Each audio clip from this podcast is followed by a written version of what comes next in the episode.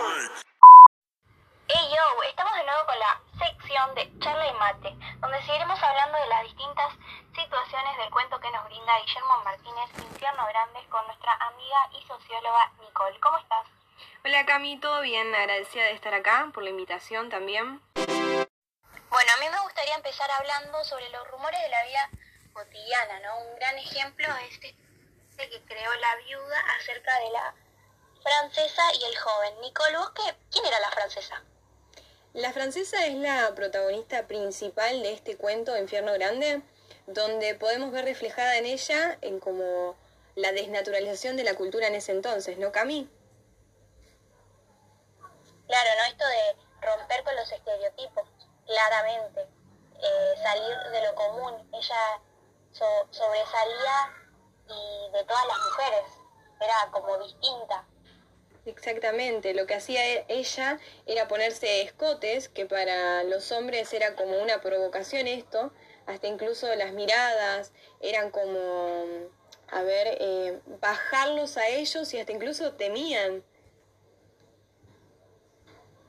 Claro, se, se sentían amenazados por ella y como que no lo podían creer, no les gustaba, incluso dejaron de ir a, la, peluquería por, por, ella. Claro, y en un principio...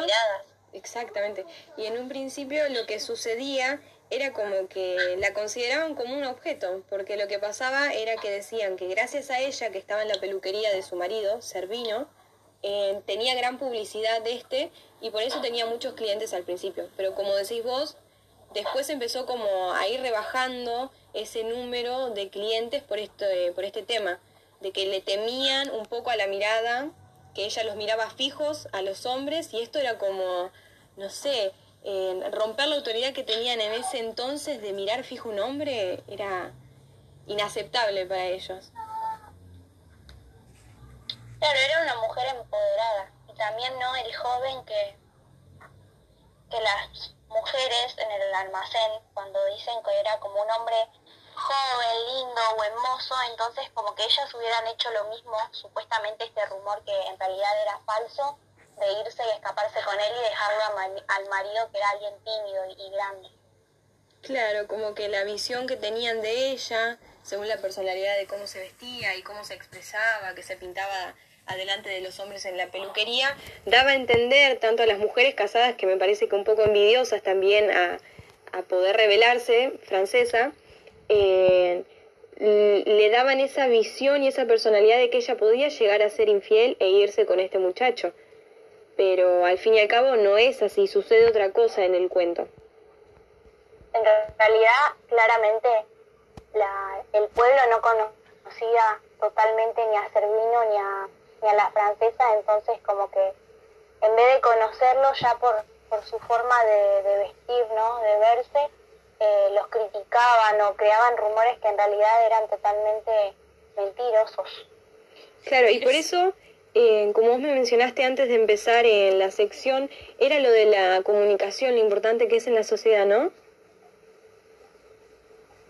Obviamente, ¿no? Como a veces también tratar de, comunicarte con el otro, ver, qué es lo que piensa, eh, es importante, creo yo. Claro, porque evita estos rumores que la sociedad de esta, de ese entonces, lo super caracteriza. Rumores, eran puros rumores. y cuando sucede esto, del tema de que desaparece Francesa y el joven, o casualidad, ¿no? Eh, justo había terminado el mundial.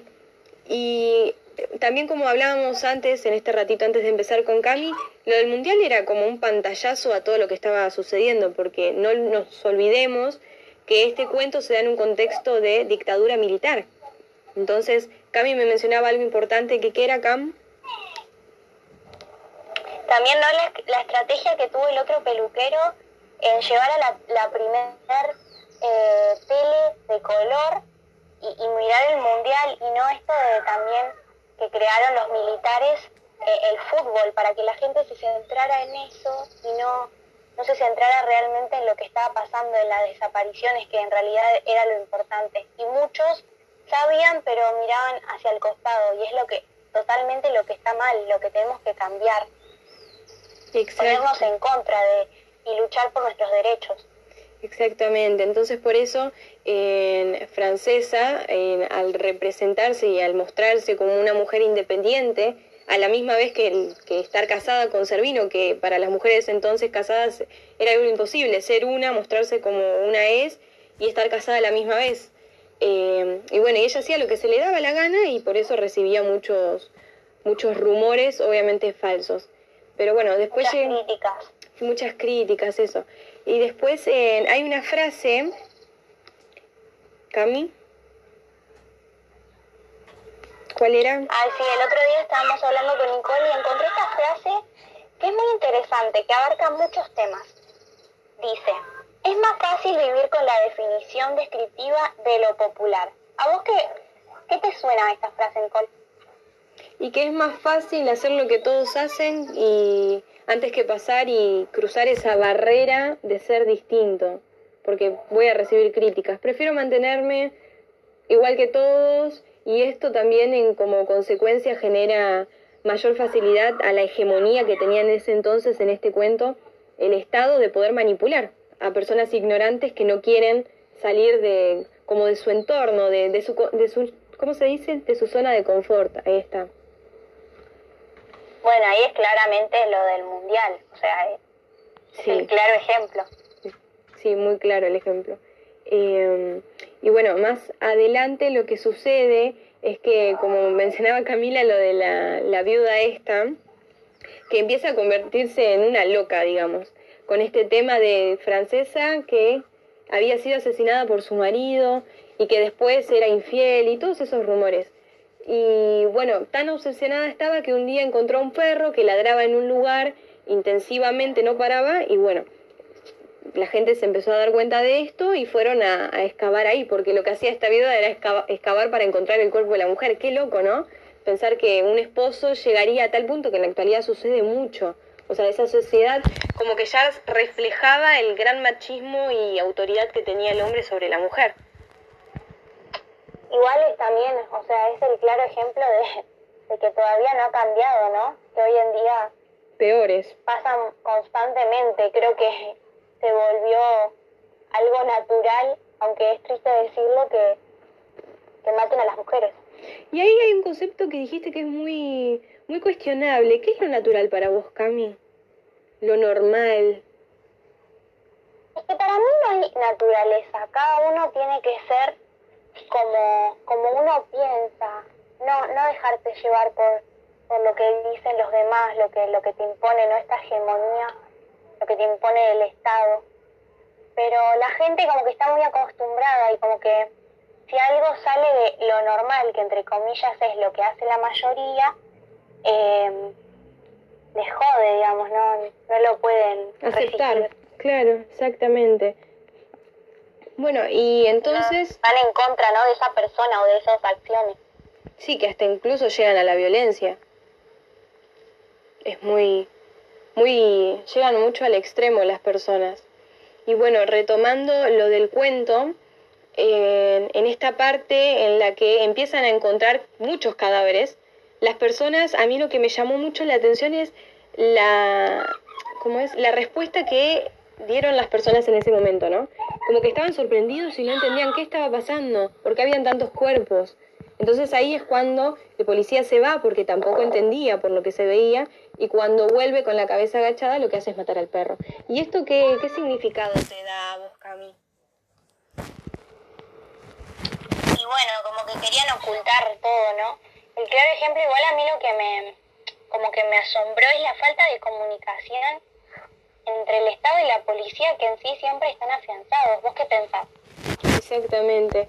Yo creo que el Estado es tanto la hegemonía que tiene que a estos policías los manda a hacer. Hacen esto, pero los policías tampoco se cuestionan, que es lo que venimos debatiendo y poniendo en cuestión. Que las personas no se empiezan a cuestionar y a preguntar por qué esto es de esta forma, por qué es tan cotidiano o por qué me lo mandan a hacer y por qué no puede suceder de otra forma, ¿no?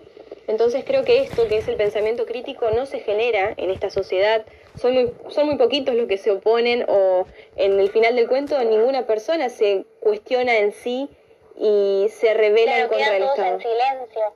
Exactamente. Es que tenemos, a veces las personas tenemos tanto miedo de cambiar Eh, porque hay tradiciones que son lindas y hay tradiciones que no, que hay que cambiarlas, que hay que lucharlas, pero tenemos tanto miedo de que nos hagan algo, tanto el Estado que, que si vos te pones en contra de él hasta llega a, matarte y enterrarte como si no fueras nadie, como desaparecer del mundo, te sacan la vida.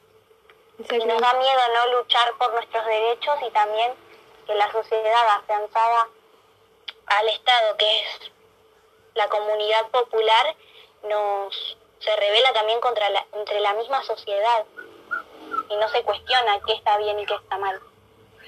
Por esto mismo, un autor muy importante llamado Stuart Hall eh, habla sobre esto, que el proceso cultural en, en esas sociedades entonces y en la actual también depende de trazar la línea divisoria entre lo que se debe y lo que no se debe incorporar a la, gran tradición, que es lo que estabas diciendo vos recién. Por eso mismo también agregando, eh, podemos describir a esta sociedad, hasta esa sociedad, a esta sociedad y esta cultura, como tontas culturales, ¿no? Según Stuart, porque son personas totalmente manipulables, que van en contra incluso de sus propios intereses y que en ningún momento aparece fans, que Stuart lo que define a fans eh, y los describe es como personas que son activas, ¿no? Que escapan de este control ideológico, que en este caso sería del Estado, y no encontramos ninguno así. Entonces, para ir cerrando, queríamos... Claramente. Sí, ¿qué decías? No, y también esto de la gente que de sus propios beneficios, ¿no? Que a veces se perjudican ellos mismos con su pensamiento tonto, que le impuesto por la sociedad y por el Estado. Seguimos viendo una y otra vez si se pueden dar cuenta los que nos están escuchando la hegemonía del Estado y que no hay nadie que se oponga, nadie, por como decía Cami, por el miedo. Entonces por eso nosotros queríamos eh, dejar un mensaje y aconsejar con Camila. ¿Qué, qué era, Cam?